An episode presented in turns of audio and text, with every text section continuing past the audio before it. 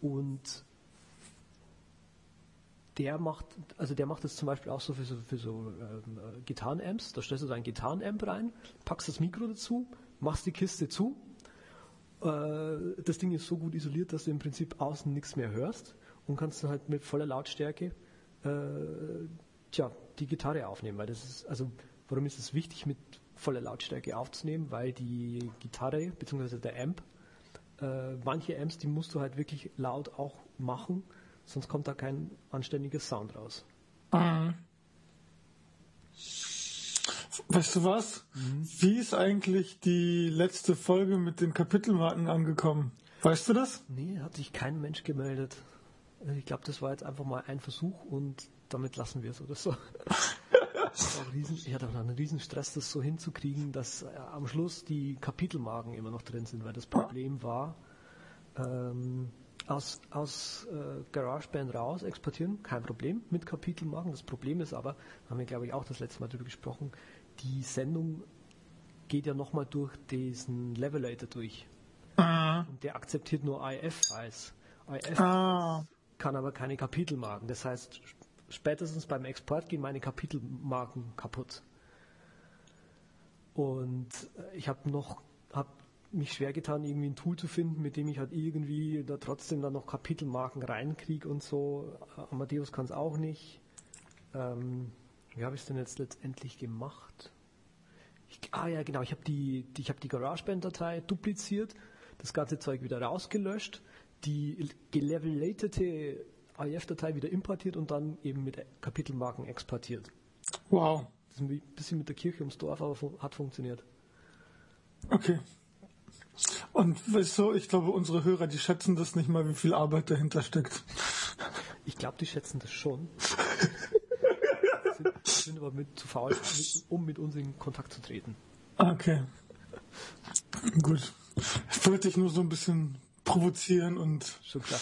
Du wolltest so hinleiten, hinleiten in Richtung äh, wir, Feedback zur letzten Sendung, richtig? Ja. Äh, der Farid das letzte Mal, er hat noch mal eine E-Mail geschrieben. Äh, da warst du eher im Gespräch mit ihm. Ja. Also er hat zumindest auch an meine alte MacMe-Adresse geschrieben. Das ist vielleicht irgendwie das Problem, dass wir keine E-Mail-Adresse auf unserer Seite haben. Aber auf jeden Fall hat er mir zum Thema DocBook geschrieben und hat Fragen gehabt zu deinem LaTeX-Tutorial. Mhm. Und ja, wir posten auf jeden Fall mal den Link dazu, weil er halt eben über DocBook geschrieben hat, aber ich hatte das Gefühl, dass das irgendwie alles auseinanderlief und ich nicht so richtig verstanden habe, was er wollte und das kam dann am Ende dabei heraus dass er eigentlich versucht hat oder versucht LaTeX einzusetzen, wo DocBook eigentlich besser für ihn ist, weil er nämlich gerne aus einem Format mehrere unterschiedliche Formate erstellen möchte. So habe ich das zumindest verstanden. Einmal halt für Druck, einmal für PDF und einmal vielleicht noch für irgendwas anderes, für eine Webseite oder sowas. Und dazu ist halt LaTeX nicht gedacht, weil es eigentlich ein Textsatzsystem ist. Mhm. Und ja, genau. Also ich habe das auch eher so verstanden, als würde der uns sagen wollen, wie dieses Dogbook nochmal richtig funktioniert. Und er hat sich schwer getan, die Parallelen zu, also er kennt halt Dogbook, Dogbook und würde das eben gerne einsetzen und wir haben das Markdown und das LaTeX so gepriesen. Und er hat halt äh, gefragt, wie, wie das jetzt eigentlich läuft, dass man vom Markdown auf LaTeX kommt und äh, ich, also so wie ich das gelesen habe, er hat gedacht, man schreibt in XSLT und Markdown macht dann draußen eine LaTeX-Datei. Dabei ist es ja so, du machst Markdown, das Markdown, äh, da kannst du XSLT Dateien, sage ich mal, referenzieren und die transformieren dann letztendlich das, äh, das Markdown überall hin. Also es ist im Prinzip genauso wie DocBook, weil das ja auch XML ist und mit Hilfe von XSLT transformiert wird, aber du hast eben nicht die nicht diese eklige XML-Syntax. Also ich schreibe absolut ungern in XML. Okay, verstehe. Aber DocBook ist halt eigentlich dazu da, um Dokumentation zu erstellen, technische Dokumentation und um es halt auf verschiedene Ausgabeformate zu transformieren, während LaTeX eigentlich für den Textsatz hauptsächlich zuständig ist und du aber von Markdown eben auch mit Multi-Markdown sich Formate erstellen kannst. Also das ist eben alles, man muss halt wissen, was einem gefällt und das dann benutzen. Mhm. Es gibt da keinen besser oder schlechter. Aber weißt du was? Es gibt Vim für iOS. Wahnsinn, oder? Oh, das gibt's gar nicht. Das hast du dir natürlich auch sofort reingezogen. Ne? Und ist jetzt dein Default-Text? Nein. Meine auch nicht. also ich habe ja, sprich du. Ich habe das ja eh schon früher mal auf einem gejailbreakten probiert äh, mit äh, dem Terminal und dann VI. Das geht ja auch. Und sonst halt per SSH, wenn ich mich irgendwo einlogge, dann benutze ich auch ab und zu mal VI, aber es ist wirklich eine Notlösung. Es ist keine, also Dauer, also es, es, es ist auch so eine Universal App, die äh, durch dieses, sagen wir mal, Design, was diese App halt hat, äh, oder das, das Wim halt hat, sieht es dann auf einem iPad relativ witzig aus, wenn du einen riesen Bildschirm hast, die mega kleine, äh, was ist das, eine Courier, glaube ich auch, und ähm, der Rest vom Bildschirm ist schwarz und du dann einfach nur ja, I drücken musst, um, um Text dort einzugeben. Ja. Wie genau hast du es dir angeschaut? Kann ich alle möglichen, das, das habe ich mir nämlich nicht angeschaut. Ich habe es nur kurz überflogen. Okay, also du hast auch nicht gecheckt, ob man irgendwie seine äh, Vim-Plugins da irgendwie reinkriegt. Nee, nee. Okay. Habe ich nicht gecheckt. Ja, es ist eine Spielerei, auf jeden Fall. Absolut. Also ich vermute mal, wenn das eben doch Plugins drin hätte und ein bisschen bessere Organisation und Integration mit Dropbox oder ähnlichem, dann wäre das doch schon wieder was. Aber so halt einfach Vim aufs äh, iPhone und iPad zu portieren, ist ja irgendwie nett, aber nutzlos. Es ist, ja, es ist relativ, äh, es ist schick, aber nutzlos, genau. Wir haben vor paar Tagen uns über Twitter kurz nur unterhalten über iBookstore, iBooks Off. Und da war nämlich mein Vorschlag, Andreas, mach doch mal so ein richtig schickes Buch, hau da ein paar Screencasts mit rein, die dann bestimmte Sachen beschreiben, so in der Richtung von den Manuals, wie heißen die denn jetzt? Äh, du kennst Genau, diese Missing Manuals oder es gibt auch diese, diese anderen äh, How-Tos von denen auch. Und die sind ja meistens immer so kürzere Bücher und die beschreiben dann, wie man richtig in ein Programm sich reinsteigert, wie man richtig das Potenzial nutzt und beschreiben dann eben auch Workflows und so weiter. Und da war meine Idee, hey, mach das doch auch mal und mach das mit dem iBooks Offer und hau dann noch Screencast hinzu, weil du das ja sehr gut machen kannst und dann hast du ein richtig schickes Buch.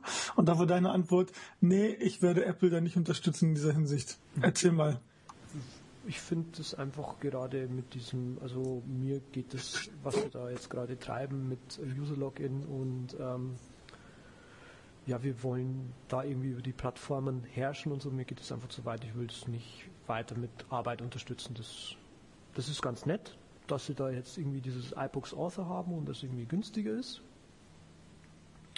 Aber, also umsonst halt ist, aber das ist jetzt das ist okay. Das weiter brauche ich jetzt nicht mitmachen. Das okay. ich jetzt nicht mitmachen.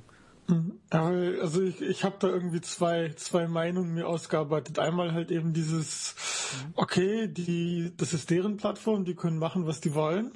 Ähm, du kannst halt frei die Bücher, kannst ja weiter irgendwie vertreiben und ich glaube nicht, dass Apple sagen würde, obwohl es halt in der Lizenzvereinbarung steht, die sowieso keine Gültigkeit in Deutschland hat, abgesehen mal davon. Aber ich glaube nicht, dass also solche Lizenzvereinbarungen sind sehr, sehr äh, umstritten in Deutschland. Mhm. Okay. Also sowas zum Beispiel wie bei einem Installer jetzt zum Beispiel, wenn du vorher eine Lizenzvereinbarung hast, die du bestätigen musst. Mhm. Ich bin jetzt kein Rechtsanwalt, aber die Gültigkeit davon ist eben, es ist nicht so rechtsgültig wie in den Vereinigten Staaten. Also amerikanischer Raum. Genau. Okay. Und also das, also, das also, ist der, der, der, Grund ist, warum man dann trotzdem da jetzt äh, Geld und, in, und Mühe rein investieren soll. Nee, nee, das ist also meine, meine eine Meinung. Okay, das ist deren Plattform, die können machen, was sie wollen. Und andererseits eben diese Gegenüberstellung. Ähm, ja, aber wenn ich mit Pages irgendwas mache, dann gehört das auch nicht Apple. Oder wenn ich mit äh, GarageBand den Podcast schneide, dann gehört er auch nicht Apple. Mhm. Genauso wenig, wenn ich in äh, BB Edit äh, eine Textdatei editiere, gehört die eben auch nicht äh, Barebones. Richtig. Also das ist so ein bisschen kontrovers. Ich meine, gut, das I, der iBook Store ist jetzt eine Plattform. Das iBooks Author ist eigentlich das Tool für diese Plattform. Ich glaube, da muss einfach jeder selber wissen, ob er das jetzt unterstützt oder nicht. Und ich akzeptiere echt beide Meinungen. Ich finde es halt aber gut, dass Apple auf jeden Fall so stark in Richtung Multimedia gegangen ist, weil du kannst ja jetzt schon auch mit dem EPUB-Format und mit ein bisschen JavaScript und so weiter Multimedia-Inhalte einbinden, aber es ist wirklich sehr mühselig und nachdem ich mir iBooks Offer kurz angeguckt habe, ist es wirklich ein Meilensprung und, und viel, viel besser als alle bisherigen Offering-Tools. Mhm. Natürlich mit der Einschränkung, dass es nur für fürs iPad geht. Ja. Also das ist, äh, warum sie das machen mit diesem iBooks Author und dass das nur für das iPad geht, ist inzwischen ja auch klar, weil sie einfach irgendwie so ein paar Dinge proprietär entwickelt haben und dadurch halt das Format so, äh, wie soll ich denn, konsistent wirklich nur auf dem iPad, also die, die Hardware erkennen und so weiter und das Format deswegen nicht öffnen wollen. Ja, es ist halt so, dass zum Beispiel die, äh, die einzelnen Plugins, die halt über diesen EPUB-Standard gehen, mhm. die werden eben als Objekt eingebunden und das ist halt in iBooks, gibt es ein Programmmodul, was wirklich in Coco implementiert ist, was dann einfach sieht, okay, da habe ich jetzt dieses Modul und dann wird das halt nativ ausgeführt, weil das, also EPUB ist nichts anderes als äh, ein gesippter Ordner mit HTML und JavaScript, Schriftarten und CSS und so weiter drinne. Es ist im Prinzip wie eine Webseite.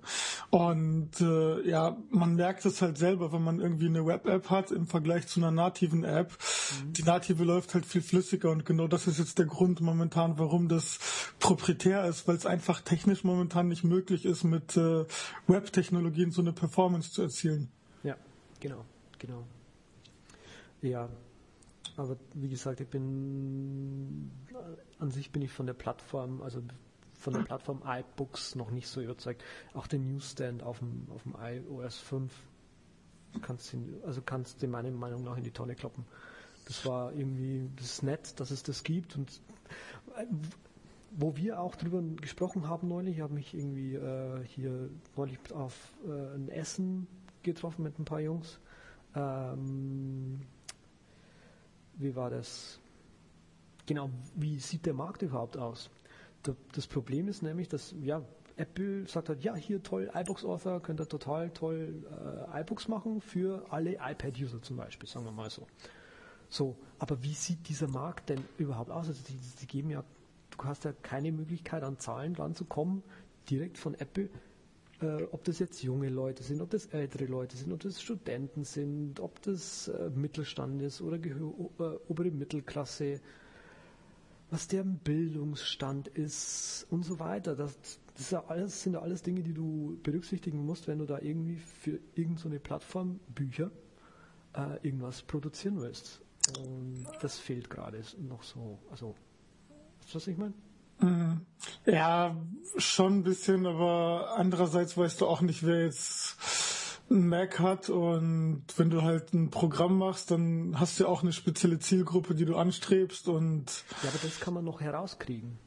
Das kann man durch, einen, durch einen schönen Market Research kann man das rauskriegen, welche Leute da überhaupt jetzt wann, wie, wo sind. Das kannst du ja alles irgendwie statistisch ermitteln, äh, durch Umfragen ermitteln und so weiter.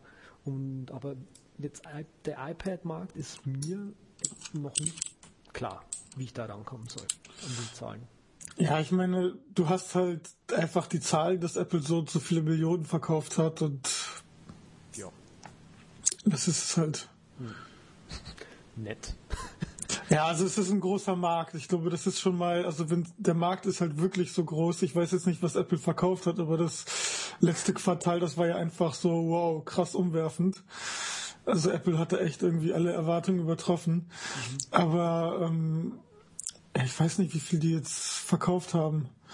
Also ich glaube, die haben alleine in dem letzten Quartal mehrere Millionen iPads verkauft. Und wenn du so einen großen Markt schon hast, dann kannst du eigentlich davon ausgehen, dass der doch schon ein bisschen durchgemischt ist. Klar wirst du wahrscheinlich wieder diesen typischen Technologiemarkt haben, okay, irgendwie über 20, halt schon mit Schule fertig und haben irgendwie ein bisschen Einkommen unter 40, weil sie noch ein bisschen technologiebegeistert sind, aber hast ja auch irgendwelche YouTube-Videos gesehen von äh, 95-jährigen Menschen, die halt auf einmal auf dem iPad was lesen wollen. Mhm. Letztens jetzt anekdotisch erzählt, einfach war ich auch in einem äh, Apple Store und äh, da war halt auch jemand, der war, der war schon über 50 und er meinte, ja, ich will halt für meine Mutter ein iPad kaufen, damit sie Bücher lesen kann und ich will halt gucken, kann man die Schriftart vergrößern mhm. und so weiter und äh, ja, also das ist halt, also wenn er jetzt irgendwie 60 war und eine Mutter hat, die ist dann auch schon irgendwie um die 80 und also sogar das ist halt die Zielgruppe. Also das ist, glaube ich, echt ganz, ganz durchgemischt. Wenn du dir zum Beispiel anguckst, was wollen die Kinder am meisten, die ganzen ähm, Statistiken, Studien in Amerika vor Weihnachten, dann wollen die halt ein iPad. Schon klar, schon klar, aber haben die auch ein iPad bekommen? Das weiß ich leider nicht. Siehst du? Ich bin nicht der Weihnachtsmann. Und weißt du, ich beschäftige mich natürlich mit meinem Job, weil ich merke gerade irgendwie so jobmäßig, äh, so mein, meine Aufgabe ist, oder ich will, dass meine Aufgabe nicht nur ist, irgendwie Videos zu machen über irgendwie Apps, sondern ähm, ich merke auch ganz stark, dass es den Entwicklern fehlt an irgendwie Marketing. Dass die irgendwie jemanden brauchen können, der ihnen da hilft, gutes Marketing zu machen. Und ähm, das, deswegen beschäftige ich mich eben mit solchen Sachen wie, ähm, ja, wie sieht halt dieser Markt aus, wie kann man das rauskriegen, wie dieser Markt aussieht? Und so weiter, weil gerade so viele Entwickler haben auch nicht, hm, wie sage ich denn, die machen halt eine App, ja, dann ist die App fertig und dann, also das Produkt ist dann fertig und dann wird mal gesucht, wem man dem, also wem man diese App jetzt eigentlich andrehen kann. Anstatt irgendwie gleich von vornherein das mit sich, einzubeziehen. Ja. Wer ja. wird sich denn das kaufen? Ja. Ja, aber das ist ein Problem auf jeden Fall. Hm. Wollen wir da jetzt gleich drüber reden? Ein bisschen. Okay, dann schiebe ich mal das eine Thema nach oben. Ähm, genau, also ich sehe, ich mache ja Videos, Videos zu Apps. Und ähm, Entwickler, wenn zu mir kommen, sagen die zu mir, sie wollen, also ich frage, was sie haben wollen. Und meiner Meinung nach, ich glaube, da haben wir auch schon mal drüber gesprochen hier, meiner Meinung nach gibt es halt drei, drei große Kategorien von Screencasts. Es gibt die äh, Feature Tour, oder fangen wir andersrum an. Die Werbung, das, der Ad, dann gibt es die, Feature Tour und dann gibt es eben das Tutorial. Die, äh, der, der Ad ist im Prinzip ein relativ kurzes Video, sagen wir 30 Sekunden bis drei Minuten sowas wo einfach die App beworben wird. Die Feature Tour, das kann, sagen wir, das fängt so bei zwei Minuten, drei Minuten an und kann schon mal ein bisschen länger werden, so acht Minuten oder so, wo man die schönsten und wichtigsten Features meinetwegen äh, einfach mal überreißt und ja, einfach mal runterbetert, so ungefähr. So, so ungefähr, ja, okay, du hast die App, jetzt diese App gekauft und jetzt schauen wir mal an, was sie eigentlich machen kann, sodass du sie auch einigermaßen effektiv einsetzen kannst. Und dann gibt es noch das Tutorial. Die können dann auch mal wirklich lange werden, wo du wirklich die App zeigst, wie sie benutzt wird oder meinetwegen auch nur ein spezielles Feature dir raussuchst und den Leuten erklärst, wie sie das jetzt eigentlich einsetzen. Und wenn dann ein Entwickler zu mir kommt und sagt, er will einen Screencast haben, dann frage ich halt auch noch, ja, was willst du haben? Ad, Feature Tour oder Tutorial? Weil jedes, jede, jeder dieser drei Kategorien muss ich anders angehen vom, vom, von der Produktion her. Und was sie sagen, was sie haben wollen, ist eine Werbung. Was sie aber eigentlich meinen, ist eine Feature-Tour. Weil sie das im Prinzip überall sehen. Also äh, ich glaube, das Ding, was, wo wir neulich auch, was du mir geschickt hast, das Tweetbot, mhm. äh, das ist ja auch nur eine Feature-Tour, eine langweilige. Das ist ja keine Werbung. Ja. Weil, ich finde das Video auch übrigens total grässlich. Mir ist erst danach auf, eingefallen, warum ich das so grässlich finde. Weil es einfach nur Features zeigt, ohne aber zu, zu eigentlich zu sagen, was man damit macht. Also Mit dem Feature, mm. weißt du, was ich meine? Ja. Und das ist auch, ist es, das ist das Schwierige an meinem Job, weil die Leute kommen und sagen, hey, ich will äh, eine Werbung haben, eigentlich eine Feature-Tour meinen und ich muss jetzt versuchen, die, die, Features so zu zeigen, dass du danach sagst, boah, das ist ja voll die geile App, die muss ich mir ja sofort kaufen. Ja. Und das ist äh, manchmal schwierig. Ja. Ja, das stimmt, aber das ist zum Beispiel auch auf, auf Webseiten oft so, also auf schlechteren Webseiten hast du das so, dass du einfach ein Produkt hast, wo die Features runtergelistet werden und das an sich aber auch nicht gut ist. Ich meine, okay, vielleicht bringt das jemandem was, damit er einen kleinen Überblick hat, aber ja, wozu brauche ich jetzt dieses Feature? Wieso wurde das integriert? Was ist der Sinn? Mhm. Einfach nur, um das Feature drin zu haben oder haben die Entwickler sich was dabei gedacht? Genau. Und, so und wir haben halt auf unserer Webseite haben wir auch, also Feature mhm. und dann halt aber eben benutze halt zum Beispiel äh, die Textformatierung, um halt wichtige Sachen hervorzuheben und so weiter. Also halt einfach, um, wozu du das benutzen sollst. Genau. Genau, dafür ist es äh, ja auch gedacht, glaube ich. Ja. Also du kannst nicht einfach nur die Features hinknallen, ohne den Leuten zu sagen, warum sie die jetzt eigentlich haben wollen. Ja, genau. Und das ist äh, anscheinend sind da die Entwickler viel zu unerfahren, um selber das im Bereich Screencasting zu machen. Das Schwierige ist halt, ich meine, sie können ja unerfahren sein. Das Schwierige ist nur äh, immer diese Kommunikation, weißt du? So, okay, ihr wollt es jetzt, ich sehe das aber eher so, wie kommen wir da jetzt zusammen und so. Ich habe auch schon mal äh, mich mit Leuten zusammengesetzt, die haben dann gesagt, ja, sie wollen eine große Marketingkampagne machen, bla bla bla. Und ich dann so, okay, klingt cool, äh, wie sieht denn so eure Zielgruppe aus? Und die konnten mir nicht sagen, welche Zielgruppe das sie haben, also konnte ich auch nicht sagen, was, wie die Screencasts dazu aussehen sollen. Weil das war tatsächlich eine App, mit der konnte ich jetzt nicht so viel anfangen selber. Ah. Und ich kann nicht auch noch anfangen, für Entwickler irgendwie die, die Marketing Research zu machen. Uh, Weil ich habe äh, zum Beispiel, ich habe ja auch, erstens mal, wenn ich es selber mache, einfach so, kostet mich unglaublich viel Zeit, für die ich nicht bezahlt werde. Ja. Sehe ich nicht ein. Und auf der anderen Seite ähm, könnte ich richtig, könnte ich, also ich würde es ja machen, äh, A, wenn sie es zahlen und B, wenn ich dann halt auch Zugriff auf irgendwie Statistiken und so weiter bekomme. Ja. Und ja, also wie gesagt, das ist alles ein bisschen schwierig.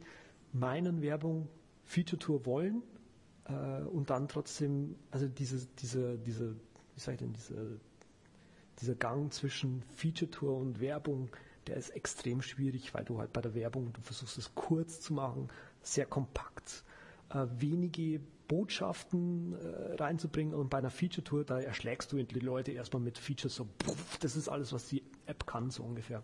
Da bin ich eigentlich ganz glücklich, dass wir da bei MindNote äh, im Prinzip jetzt, boah, dass wir jetzt drei Leute sind, also ich, Markus und äh, der Harald, die da mitentscheiden oder rumentscheiden, wie was gezeigt wird, ob wir hier jetzt wirklich tatsächlich eine Feature-Tour machen oder lieber ein, äh, eine Werbung und so.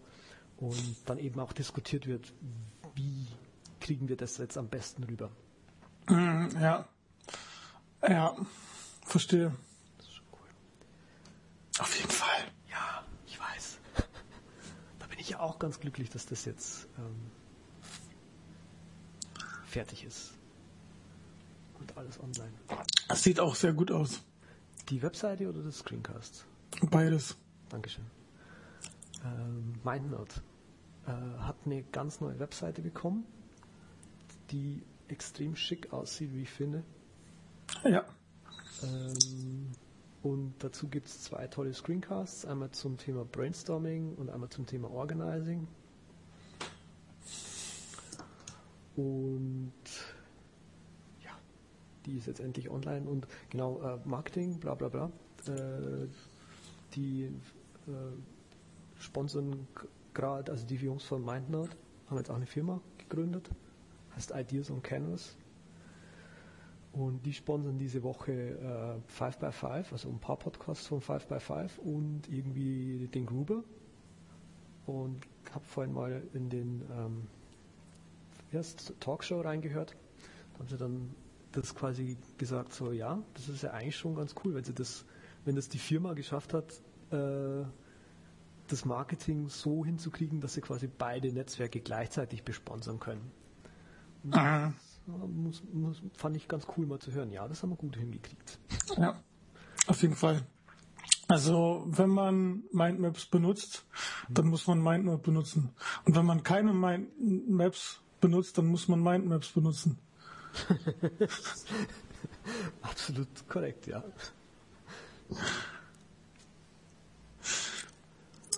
Es ist was anderes noch rausgekommen und das ist äh, an Software.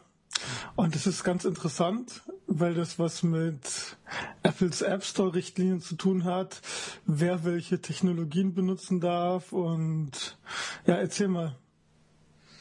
Ähm, Moment. Ach so, das PDF-Pen meinst du? Ja. PDF-Pen ist fürs iPad rausgekommen und die haben gleichzeitig eine, äh, äh eine iCloud Companion App dafür released, mit der du die PDFs, die du auf dem iPad erstellst, auf dem Mac angezeigt bekommst und dir dann quasi runterladen kannst. Genau, und zwar ist der Grund, der das PDF-Pen auch außerhalb des App Stores angeboten wird und du aber, sofern du nicht dein Programm im App Store hast, auf bestimmte Technologien wie zum Beispiel iCloud nicht zugreifen darfst.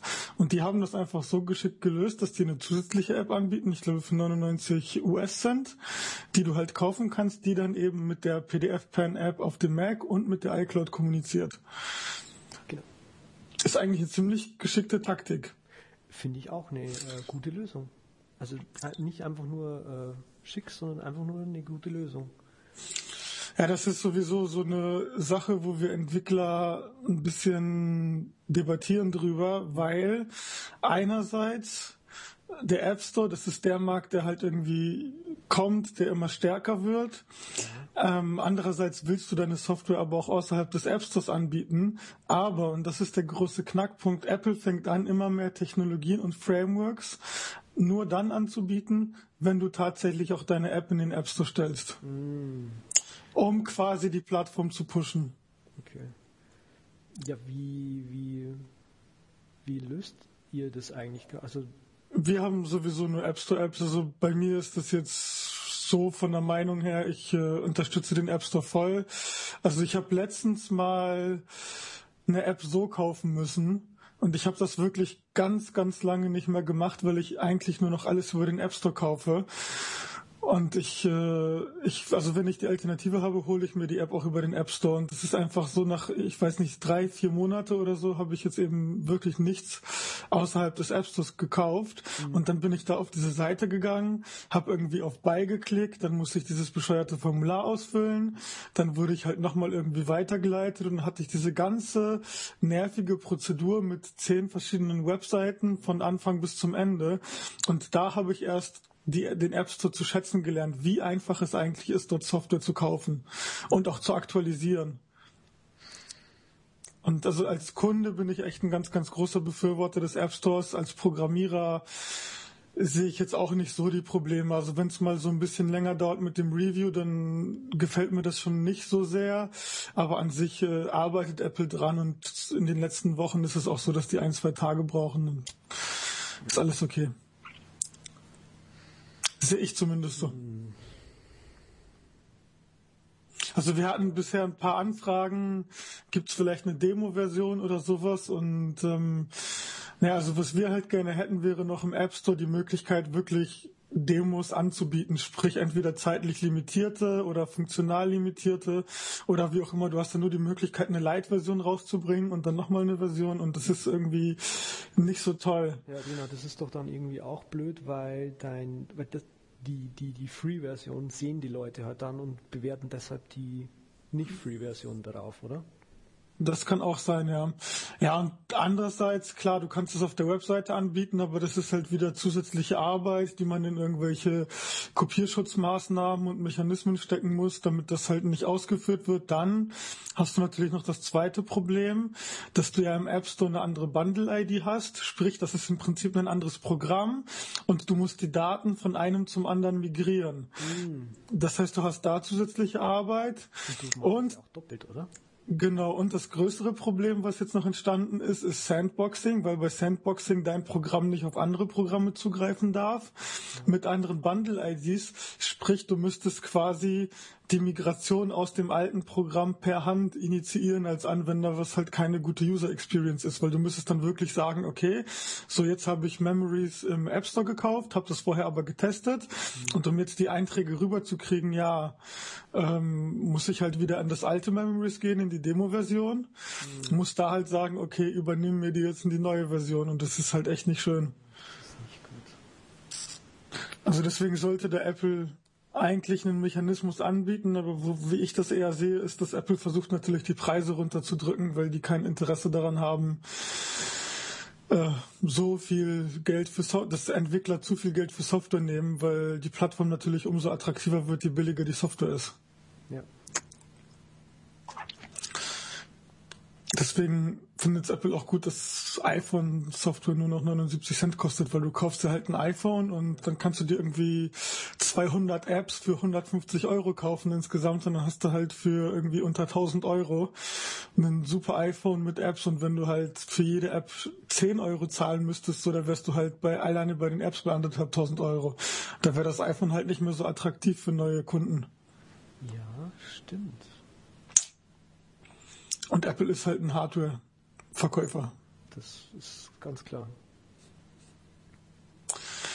Da gehen die Ziele ein bisschen von Apple und den Entwicklern manchmal auseinander. Ja, wie sind da die, die Meinungen zu, also in der Entwicklerwelt? Ich kriege das ja, also äh, ich bin eher der Marketing-Fuzzi. ja, es geht halt auseinander. Also entweder unterstützt du das, entweder findest du es gut oder schlecht. Also es ist eigentlich gespalten. Hm. Also es gibt entweder Leute, die sagen, okay, es ist echt jetzt blöd, was da passiert, so das wollen wir gar nicht. Ähm, dann gibt es die halt, okay, das ist in Ordnung, wir sind da mit dabei. Und was jetzt halt zunehmend kommt, ist, äh, dass Leute einfach sagen, okay, äh, wir fühlen uns irgendwie ein bisschen gezwungen, in den App Store Arbeit reinzustecken, dort die App anzubieten, weil dann die Umsätze doch immer stärker vom App Store auskommen. Mhm. Und das sagen auch Leute, die parallel anbieten, dass halt immer, immer mehr einfach über den App Store passiert. Klar. Und irgendwann wirst du halt ausgeschlossen, wenn du dann da nicht mit auf dieser Welle mitreitest. Wenn du dagegen bist. Klar, klar. Und warte mal, wenn du dagegen bist, okay. Was finden denn, also du hast da wahrscheinlich eher den Überblick drüber, wie, was finden denn Entwickler eigentlich am schlechtesten am Mac App Store? Also was ich so von außen sehe, was für mich das Schlechteste ist am Mac App Store, äh, ist, dass du keine Möglichkeit hast, Möglichkeit hast, den Leuten irgendwie attraktiv anzubieten, ihre App, die sie bei dir gekauft haben, jetzt auf die Mac App Store Version abzugraden. Gibt's ja. Äh, ja, das andere Schlimmere ist, du hast halt viele Utilities, äh, die irgendwie mit Hilfe von Scripting oder anderen Technologien irgendwelche coolen Sachen machen, wo du halt einen besseren Workflow hast und sowas ist halt im Mac App Store auch gar nicht mehr möglich. Solche Sachen wie, keine Ahnung, was, irgendwas, was deine Festplatte aufräumt oder was, womit du halt deine Programme steuern kannst oder wie auch immer, weil das halt alles irgendwas mit Interprozesskommunikation zu tun hat, die halt übermäßig eingeschränkt wurde. Das ist halt das Schlimme, also das ist dann wirklich diese spezielle Gruppe hauptsächlich von Utility und so Produktivitäts-Apps, die einfach gar nicht in den App Store können. Die haben keine Möglichkeit. Wie, also wie siehst du das? Also das sehe ich nämlich meiner Meinung nach ist es so, dass sie sich da unbedingt was noch einfallen lassen müssen, weil ich glaube nicht, dass das dass sie das ernst meinen können. Ähm. Ja, also das mit dieser Sandbox-Sache, das ist ja so, ähm, Apps können seit, ich glaube sogar schon seit 10.6 in, der Sandbox laufen. Und das heißt im Prinzip, dass wenn du eine App startest, die halt nur ihren eigenen Ordner hat und die hat quasi ihren eigenen Library-Ordner, ihren eigenen Preferences-Ordner, sprich, sie ist halt irgendwie isoliert vom Rest des Systems und wenn da mal ein Bug drin ist oder ein Exploit oder was auch immer, dann kannst du das halt nicht außerhalb der App ausnutzen. Sprich, du kannst nicht jetzt auf einmal, weil du in deiner Software einen Bug reingehauen hast und jemand das ausgenutzt hat, dann die Kontrolle über das System übernehmen. So, das ist halt sozusagen der Vorteil von dieser Sandbox. Und der Nachteil ist dann halt auch, dass du eben wirklich nur noch auf, auf Inhalte deiner App zugreifen kannst. Du kannst halt bestimmte Ausnahmen festlegen. Die Apple überprüft zum Beispiel, okay, ein Öffnen-Dialog oder Zugriff auf den Drucker oder auf äh, ein Mikrofon oder wie auch immer. Mhm. Und Apple hat halt gesagt, ab irgendwie viertes Quartal 2011 müssen alle Apps, die in den Mac App Store kommen, Sandboxing haben, weil das vorher optional war. Dann hat Apple aber einen Rückzieher gemacht und gesagt, okay, äh, das ist jetzt erst, ich glaube, ab März 2012. Und da merkt man einfach schon, die haben das nicht richtig durchgeplant. Das war einfach nur so, ja, brainless aufgedrückt mhm. und nicht wirklich durchdacht. Und dann haben sie gesagt, okay, hm, ist jetzt doch nicht so, dann verschieben wir das einfach. Aber mhm. verschieben ist auch keine Lösung, weil einfach das wirklich bis jetzt nur, nur der Termin verschoben wurde, ohne eine Alternative anzubieten eben für diese Utility-Apps gerade auch. Ja. Es ist nicht, also es ist nicht, nicht durchdacht, das ist das Problem. Okay.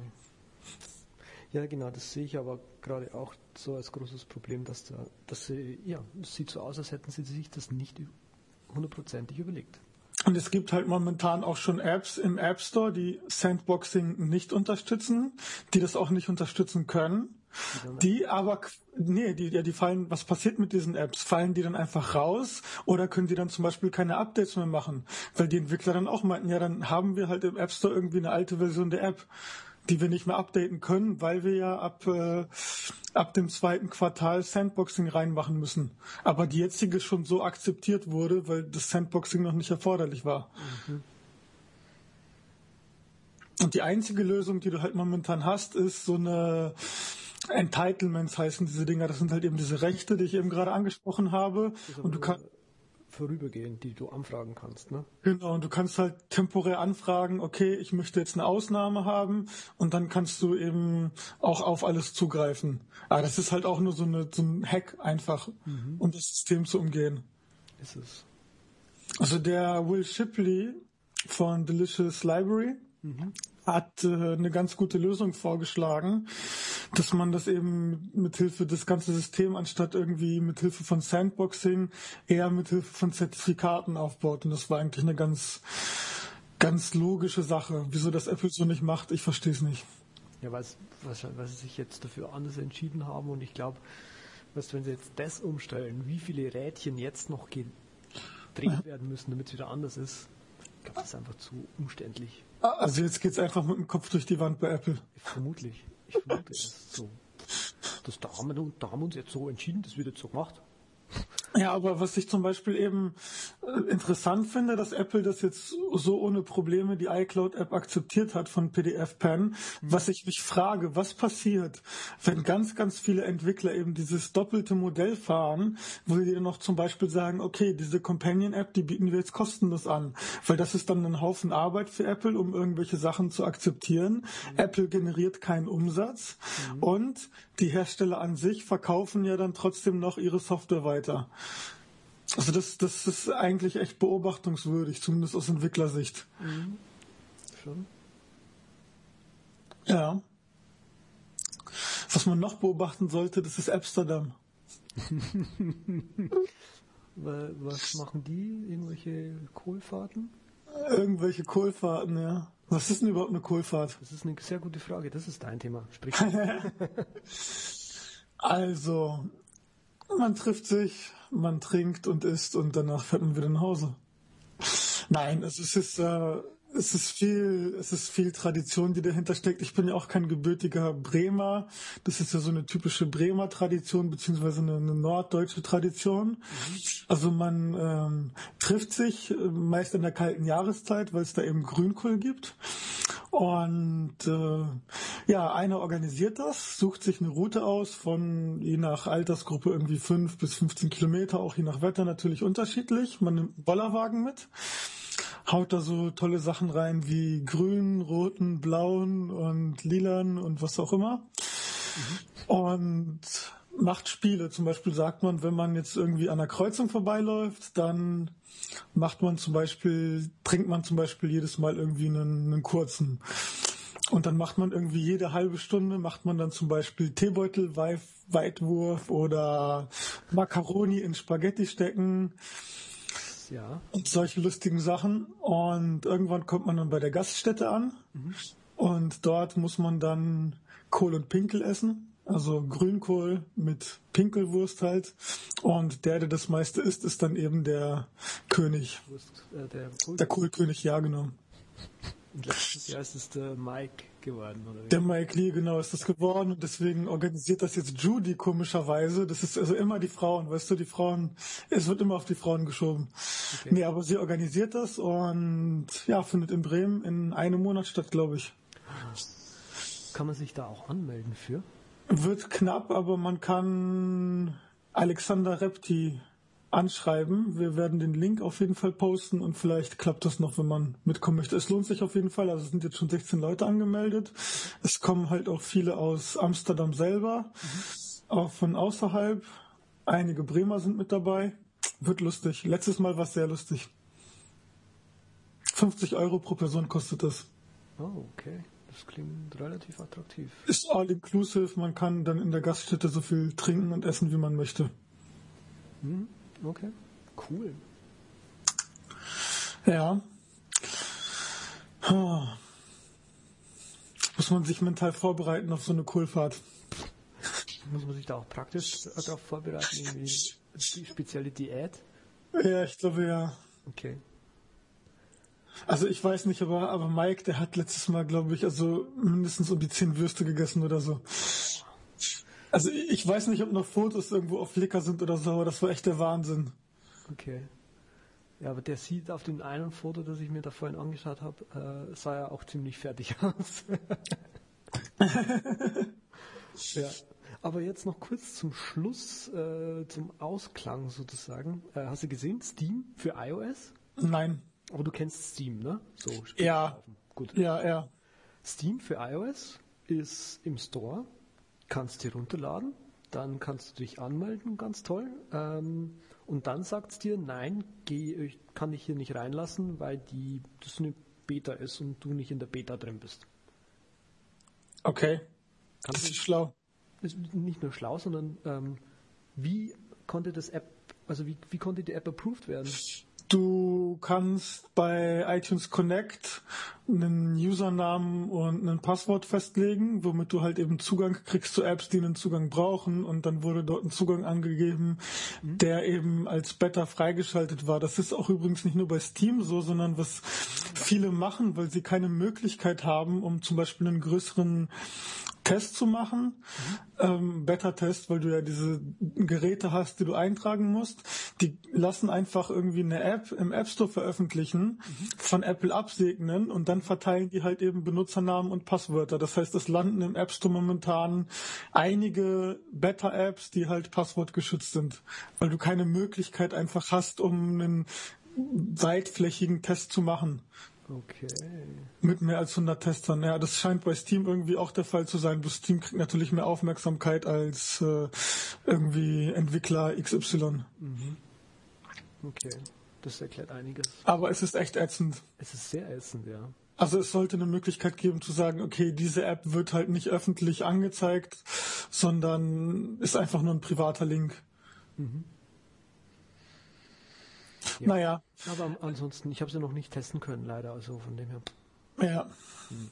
Wie auch immer. Xcope ist erschienen, kennst du das? Also die Dreier-Version. Ja. Es ist einfach, also die Zweier-Version, die war ja sowas von buggy zum Schluss. Also ich habe es benutzt, weil es keine Alternative gibt. Und also jetzt das neue Xcope, das ist echt wunderbar. Als Entwickler braucht man das unbedingt. Ich weiß nicht.